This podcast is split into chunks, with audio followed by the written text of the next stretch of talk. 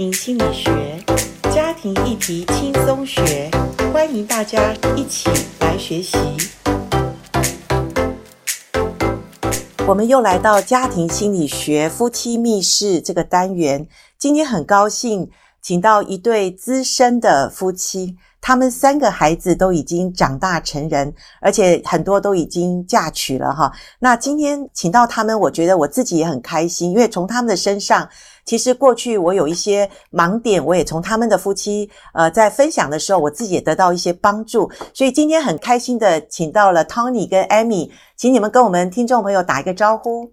各位听众，大家好，我是 Tony，我是 Annie。好，谢谢你们。上一集我们听到你们的原生家庭其实很棒哈。那今天我们想再来从你们的身上学习一点，就是说，呃，其实我觉得圣经上也有教导丈夫的角色跟妻子的角色。可是我觉得有些教条式的教导，可能有些人都听得习以为常，或者觉得这个好难做到。那我们请 Tony 跟 Amy 可以实际的来谈一下，丈夫到底在婚姻中或家庭中，可以扮演什么角色，让家庭比较稳定？那妻子的智慧在家庭中更是不可小看的。所以，我想请你们来跟我们多一点分享，在孩子的成长过程中，呃，丈夫妻子的角色一定很重要。那可不可以讲一下你们的家庭的三十五年的婚姻里面，孩子或者你们做丈夫妻子的角色，告诉我们一下？好，呃，我们其实很特别，一般都讲说男主外，女主内。我们其实在这个家庭里面啊，我是对啊这个教书，然后啊这个做一般的工作，我比较在行。但是我们家庭里面，如果哪个电灯坏了，哪个啊要去维修啊，这可能要看 Annie，他这一部分就是很厉害哦。哇，Annie 是好厉害哦。对，所以我我觉得这个里面的啊，我们的传统观念里面，其实是有很多地方是需要被打破。是。那另外一个我要再讲的是，我们在前几。讲到孩子小的时候，大概就是你要给他住啊，然后你给他吃。但是我现在分享是，当孩子慢慢的从国中进入高中的时候，他就需要有人去陪伴、引领他。没错。甚至他有一些阶段成绩不是那么理想的时候，如果你一味的去啊去要求他、去督促他的话，其实反而会形成他退缩。是。所以我觉得我跟我大儿子就蛮多的。我知道他啊，那时候一直希望说他想去买个手机，哎，我就给他鼓励，可以啊，爸爸买那个那个 Accent 最好的给你，但是你要自己去规划。你原来成绩比较不理想，你可不可以自己设定一个目标，然后爸爸来一起陪伴你？OK。所以我觉得我在那个大儿子的大概啊这个高中的二年级、三年级的时候。那一段的陪伴，我就给他建立信心，因为我设定的目标，我今年可以想超脱什么啊哈，uh-huh. 这个大概是我第一阶段想分享。到他到大学，我觉得前两年他都到一般的麦当劳啦啊，这个一刻啦去打工。嗯哼，大三我就鼓励他，哎，你要不要到教会去？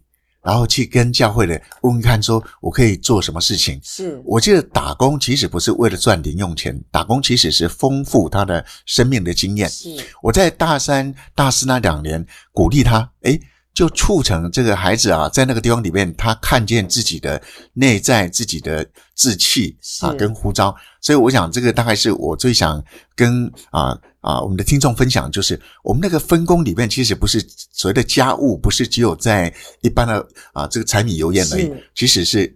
啊，这个整个教育。那另外我，我我觉得我其实一定要更丰富了，因为他对我那个大儿子跟大女儿结婚之后，那个家是怎么建立啊，在购买房子的过程里面，怎么去帮助、去协助他们啊，他有很多可以跟各位分享的。OK，我听到 Tony 其实他是一个很有规律，而且呃非常有架构的人，所以他会带领他的儿子，然后从高中那个比较。呃，青少年阶段，然后能够突破到大学，然后甚至到了大学，他还不断的引导他的儿子。我觉得这一点是父亲很用心哈。那 Annie，你是一个比较顾家，而且把家里打理很好，而且甚至修水电你都可以来做的人哦。我想象你不是一个非常柔弱的女子，你是一个其实内外兼顾的。那可不可以谈一下你自己的角色？你做妻子的角色，在早期，Tony。很忙，他在工作又要上学，嗯，又要打拼，要升迁的过程，嗯，你一定扮演好多种角色。对，嗯，呃，其实我我自己认为，一个妈妈，如果你的孩子能够尽量在身边，比如说你要工作，那给保姆，可是晚上你还是带回来自己闻闻他，抱抱他，嗯，不要二十四小时请保姆，那个会跟你没关系，是他跟你是没感情，是因为我三个孩子，老大南部带，老二保姆带，到老三我全职带，是。那个老大，我真的很用心，很用心。因为到三岁上来，他会对你是陌生的，Okay. 我就还要很辛苦。是，那当然，我们还是最强大的力量还是爱。是，嗯，就变成孩子多，你要去注意。像如果说，哎，今天老二他今天中午没课，我中午一定跟他约会。OK，带他小学的时候.我会个别跟他们建立爱的关系。是是，我是觉得。一个妈妈很重要，就是说，你跟你的孩子，其实不管你生几个，就是你要跟他有很多的爱的存款。爱的存款就是跟他个别有关系，跟他个别你，你你这个我妈妈是爱你，可是我经济是有限，对。可是我常常带去吃个卤肉饭，我们也很开心。是那个就是关系，我觉得关系那个存款很重要。孩子看的都是你的心，不是看你你做了什么。真的，嗯，真的，我觉得 Amy 是一个非常用心，而且很看重孩子跟父母的关系。所以，孩子小的时候，也许不得已需要给保姆或者呃婆家那边看，可是带回来的时候，可能会需要有一段挣扎期，或者说跟他建立关系的时间。Amy 用了很多的心，让孩子能够感受到。妈妈真的爱他，那孩子的心就回来了。对，那在这个小时候很重要的是，孩子知道你爱他。嗯、那等到青少年的时候，你有没有遇到这三个孩子不同的阶段？嗯、你用了什么心？嘿，像比如说儿子跟先生有上面声音两个比较大声，会有一点冲突，或是说孩子过会回来说：“妈妈，我长大了，从今天开始都不能骂我。”好可爱，对，嗯，国二哦，然后我呢其实很想笑，可是我会忍住。然 后私底下他就认为他长大，你不会生气，你是笑哦，我笑啊，哦，你真是好有爱哦。然后曾经补习，他两个礼拜、三个礼拜没去补习，然后那个老师补习老师打给我说：“李太太，你住院回来了。”我说：“哈，我什么时候住院？” 你儿子说你住院啊，所以他都三个礼拜也没来上课，他去看你啊，去陪你。我说哦，然后可是你儿子哦，把那个那个参考书丢在垃圾桶，诶，他没有拿回家做，诶，他说妈妈住院了，我很忙。哇，哦，我也听到了，可是我知道，就是孩子他对这个没兴趣，是是，那个应该是没兴趣，他才会说我住院了，嗯，嗯，我。原来他不想上课，这样，那他去哪里了？不知道啊。哇，那你没有把孩子叫到面前，然后数落一番？没有，我只是晚上去他房间跟他说：“哥哥，那你不喜欢这个数学老师是不是？”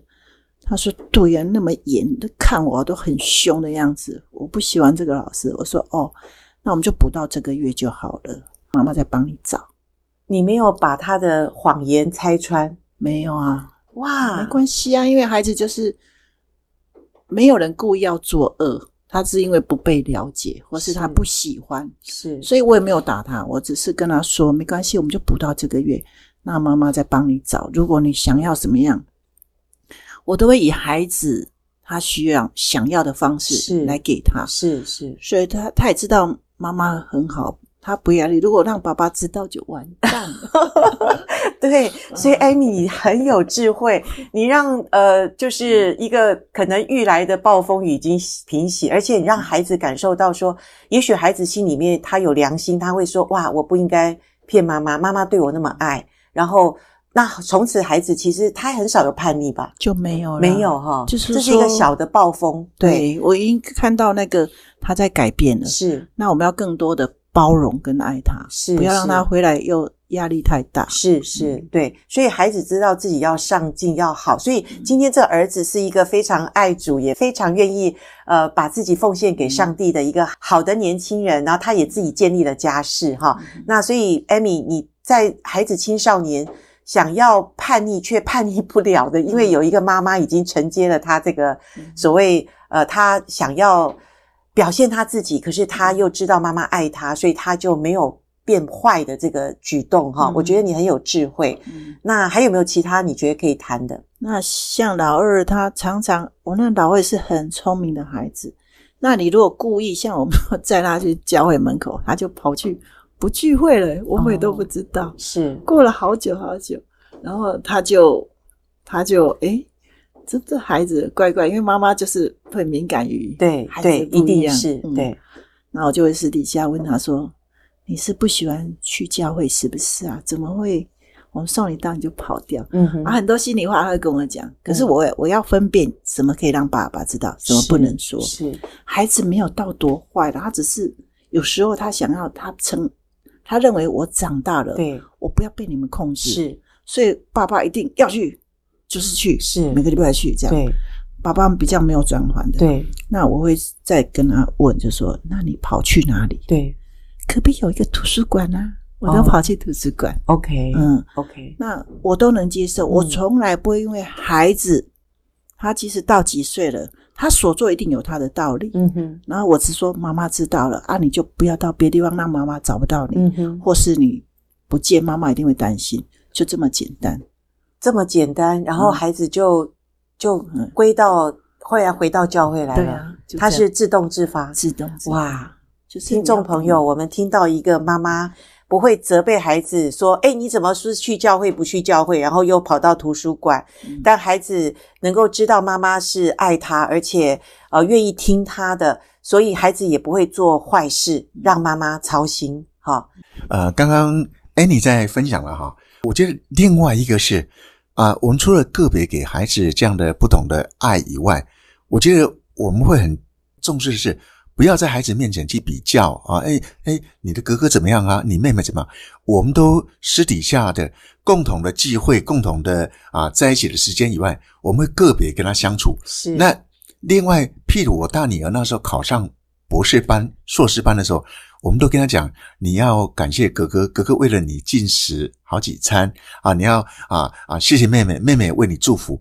我记得我们经常是在那个啊家庭。啊，这样的一一种相处的时候，我们营造啊，除了父母之间给他的爱以外，我觉得兄弟姐妹之间怎么样彼此这样的欣赏哈。是。那我这一点，我觉得我从淑珍的身上学到很多。是。我们不要去比较我们的儿女，然后个别的去啊鼓励他们，然后个别的去帮助他们。哎，那我觉得这一点我，我我我我我也从中里面啊感受了很多。对对对，哎，我觉得谢谢 Tony 给我们的这个补充，因为一对好的父母。他们不只是单独跟孩子的关系好，他会建立孩子当中手足的关系，因为人生当中最长远的关系就是手足关系。哈，那父母都会老，都会走，可是孩子之间彼此的关系，如果父母很公平的，而且刻意的去营造孩子之间彼此的那种互相关怀，或者互相的不要比较，但是互相告诉他们谁关心你，谁来帮助你的时候，其实这是父母给孩子一个很好的礼物，所以我觉得 Tony 跟呃 Amy，你们给我们一个很好的，也是一个就是榜样，或者就提醒我们听众，或者提醒我自己也是，我也三个孩子哈。那我觉得，对，我也常常有这样的一个画面，就是呃兄弟姐妹彼此相爱，其实他们未来自己组成的家庭也会彼此会很好的一个关系哈。妯娌的关系也很重要，不是吗？哈，所以你们做的好棒哦。那可不可以请艾米呃再一次告诉我们说，如果以父母的角色，你怎么样帮助我们听众朋友？就是说，呃，做妻子的，你怎么帮助你的丈夫跟孩子的关系？因为我们知道，在家庭里面，妈妈跟孩子常常是关系很够，可是爸爸因为打拼在外，或者爸爸男人不太知道怎么做一个情感的表达。那 Amy，我相信你一定在这中间做一个很好的桥梁，可不可以告诉我们？嗯，对，我觉得比较可惜就是。有的妈妈会把孩子自己一国，先生自己一国。对，短暂看会觉得说啊很好，孩子都是我的。你看吧，你付出少吗？所以孩子跟我在一起。我觉得智慧就是说，家就是一个家，不要分彼此。是你如果再分彼此，丈夫也会知道我被孤立的嘛。你们都只跟孩子好，我是尽量孩子。像我女儿第一次领薪水，她只愿意请我吃饭，不愿意请我。真的。我说，只要你要请客，有我就有爸爸。OK，不能单独。哇我说我才领那么一点点啊，你对我最好，我知道，我只想请你。我说不行，如果这样开始，我们就完蛋了。OK，那这样没有关系了。是，你再多存一点，我没有急着这个月 OK 去吃饭。OK，嗯，一定就是有我就有爸爸。嗯哼，也不是他对我多好，也不是诶，我是希望他不太会跟孩子那个亲密。对，可是我愿意，我愿意帮助孩子跟他亲密。是，所以孩子也是慢慢学到哦，即使他怎怎么。伤害或怎么坏或怎么样，不管如何，爸爸妈妈就是一体的。对对、欸，我就是觉得这很重要，不要分国。有的哦，妈妈跟儿子好，女儿跟爸爸好啊，就家像两国。其实这样是很不好的，因为你们力量会很薄弱。对对。不过我听得出来，就是说有一些的父母或者夫妻，他们两个人的关系就是很紧张，然后加上妈妈。他因为觉得孩子站在我这一国，然后呃，我有孩子做我的靠山，然后我就联合起来一起来抵抗那个孤单的男人，就是爸爸或者丈夫哈。然后其实这样的妻子或这样的母亲，其实是一个双输的局面，因为你跟你的丈夫也没有一个很好的连接，然后你帮助了你的先生跟儿女造成一个对立。好，我说的帮助其实是反话啦哈。那所以。呃，Amy，我觉得，因为你以前也没有学过，你从哪里知道这样的一个概念，或者你怎么会有这样的一个想法？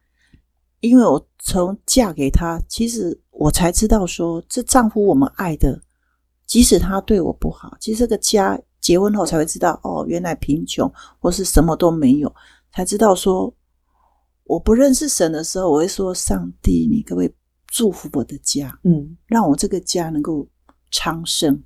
能够富足，是这没有认识神，我都是一直每天的对着我们的环境空间都一直跟神，我不知道的上帝，但是你就是向天地在那边祷告，晾衣服都在后院，我都是说真的有神吗？如果有神，能会帮助祝福我的家庭。是那时候真的好苦好苦，我就是希望神能够看见我这个家，所以即使他怎么样怎么样。我都说主啊，神啊，你真的帮助我的丈夫能够出人头地，因为他在贫穷、很贫穷的乡下，什么都没有。然后他出人头地，就是要努力认真。那你就祝福他。嗯，其实他打打孩子打得全身伤，我也是晚上会抱着孩子去安抚，我说原谅爸爸，他在很高压的环境，再来就是生活很困苦的，所以他在努力。你们要原谅爸爸。我也是都是这样告诉孩子。Okay. 好，Amy，我真的期待下一集哈，我们更深入的来谈，因为我觉得今天我相信 Tony 是一个奋发图强，而且在他的原生家庭里面，他所能选择的就是他必须要努力靠自己能够坚强，更高的往上爬。然后能够救他脱离一个贫困或者一个高压的家庭里面，那 Tony 也真的做到了。可是过程中是你一路陪伴他，甚至我们刚刚有听到一点点的说他对你不好。其实我知道这个不好不是他愿意的，因为我今天看到你们的婚姻是实在很多人的榜样。可是这一路走来，我觉得今天能够请到你们是。可以作为有一些夫妻，他们说：“你看，我们的家庭都不好，我们原生家庭对我们的苦毒，我们的关系就是就是有原因的造成我们的问题嘛。”可是我相信你们两个人是可以最讲你们的问题的一对夫妻，就是呃，Tony 是一个不容易的家庭出来的一个孩子，那 Amy 你是一个有爱的家庭出来的，可是。你嫁给他之后，你一定会觉得从天堂掉到地狱。对不起，我这样的比喻，就是你是一个非常被呵护的孩子长大的。可是嫁给 Tony，你是完全呃天色大变，就是说。经济讲经济，你没有条件。讲到三个孩子陆续生下来，然后你的丈夫又在忙他的事业，忙他的功课，然后忙他自己要打拼的，可能他也没有精力对你好一点，或者和颜悦色。可是，在这种压力下，我觉得我自己结婚三十几年，我可以想象那个过程是很不容易。可是今天你们能够走到成为儿女的好榜样，成为很多人所看见、很羡慕的一对夫妻，各位。听众朋友，我期待下一集，我们请 Tony 跟 Amy，我们更深的来谈一下，我们没有好的条件的原生家庭，可是我们从此不再怪原生家庭，不再向原生家庭讨债，而是我们的信仰怎么帮助我们走出这个所谓的呃困难这种牢笼，我们再一次的进入我们可以选择的幸福的婚姻家庭，而且影响我们下一代。是的，好，我们下一期再跟各位好好分享这个哈。其实刚刚淑珍讲的哈，呃，我们因为有信仰之后，我记得就改变了我。啊，对要求里面的其中的一个方式，我觉得另外一个是改变我对我自自我的要求。我我觉得其实我不是要做得更好才会被欣赏。我觉得，哎，我其实享受自己，也包括我就好好享受我的婚姻，享受我跟孩子之间关系。所以我觉得，呃，那个大概有了信仰以后，打破了我需要做的更多，成为更好，然后才会赢得尊敬。我觉得没有诶，我就放下对孩子严厉的教导，就是享受单纯跟他们在一起。然后诶，他也看见我们家里面开始开放小组的时候，我觉得我们又从小组里面看见，哇，其实啊，每个家庭里面有这样的问题，那个光照就让我知道，哦，我我以前其实好像也是落在那个地方哈。那我们就会成为一个问题的其中的一个啊解决者，我们就成为帮助者。好，谢谢 Tony 给我们做一个。下一集的导言哈，期待我们下一集听到 Tony 跟 Amy 他们怎么样从那个真的是呃，就是可能在一种比较困难的环境或者夫妻关系里面，因为他们要打拼养孩子，经济困难，自己又要往上爬的那个呃婚姻当中的那种困难点，一直不断的呃进步，一直不断的美好。期待下一集吗？我非常期待，所以我们锁定下一集夫妻密室。请到 Tony 跟 Amy，我们再一次继续谈。好，拜拜，拜拜，拜拜。